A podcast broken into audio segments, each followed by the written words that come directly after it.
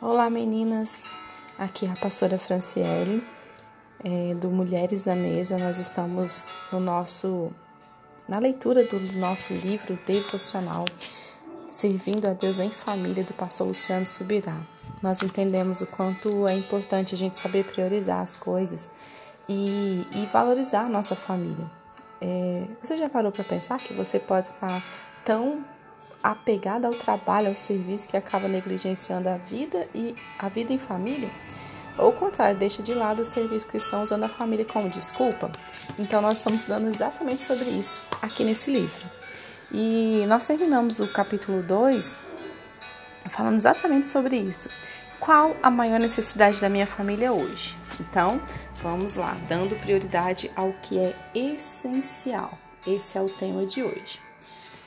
Eu me lembro de um episódio que aconteceu, talvez 9 ou 10 anos atrás, diz o autor, né? Passou Luciano Subirá.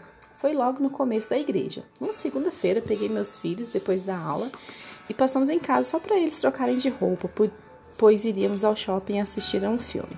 Eu havia feito uma promessa de que iríamos assistir juntos, a família toda. Aquela era a última semana que o filme estaria em cartaz e naquela semana eu teria só aquele dia. Então, para cumprir e sustentar minha palavra, eu disse a eles: Vamos hoje e não tem mais discussão. Papai não volta atrás.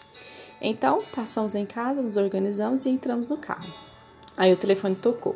Era um, um, irmão da igreja que disse: Pastor do céu, preciso muito falar com você. Querido, não vou poder falar com você agora, mas garanto que amanhã, meu primeiro horário, já está à sua disposição. Mas agora eu não posso, respondi-lhe. Não, pastor, o senhor não está entendendo. Meu casamento acabou. Acabei de ter uma discussão, uma briga com minha esposa, sem precedentes. A coisa chegou no ponto de romper, de acabar e preciso que o senhor me ajude. E eu vou te ajudar, mas vou fazer isso amanhã cedo.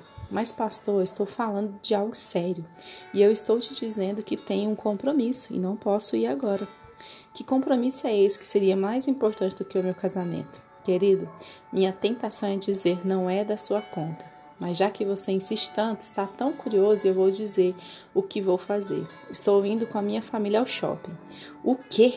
Shopping center? Vamos lanchar juntos.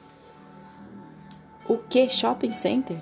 Sim, shopping center. Vamos lanchar juntos e assistir a um filme. Não posso agora cara quase enlouqueceu no outro lado da linha.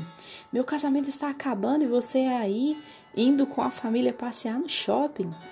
Aí eu disse: é por isso que o meu não está acabando. Ele desligou o telefone e eu pensei: perdi uma ovelha.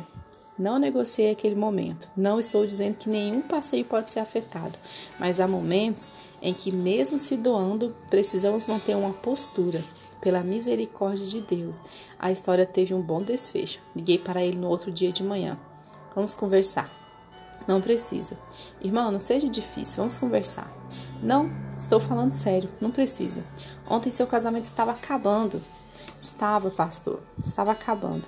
Eu fiquei com muita raiva depois daquele telefonema. Posso dizer que fiquei com mais raiva de você do que da minha esposa. Mas estávamos sozinhos em casa e eu precisava falar mal de você para alguém. Então seu telefone me fez quebrar o silêncio e indignado fui falar com ela. Você acredita que o pastor disse que não pode falar comigo agora porque tem uma coisa mais importante? Está indo para o shopping center. De inimiga, a esposa transformou-se em aliada. O quê? Ele, para alimentar o negócio, disse. E ainda falou que é por isso que o casamento dele não está acabando. Quando ele mesmo, quando ele mesmo falou isso, parece que a ficha caiu para os dois. Ficaram em silêncio, se olhando, e ela falou: Se eu e você tivéssemos dado mais atenção à nossa família do que à nossa carreira, talvez nosso casamento não tivesse chegado a este ponto. Ele abaixou a cabeça e disse: É verdade. Ele contou que houve uns cinco minutos de conserto e arrependimento entre os dois e eles se reconciliaram. Quando ele me contou isso, do outro lado da linha, eu fiz uma breve oração. Obrigado, Jesus. Te devo mais essa.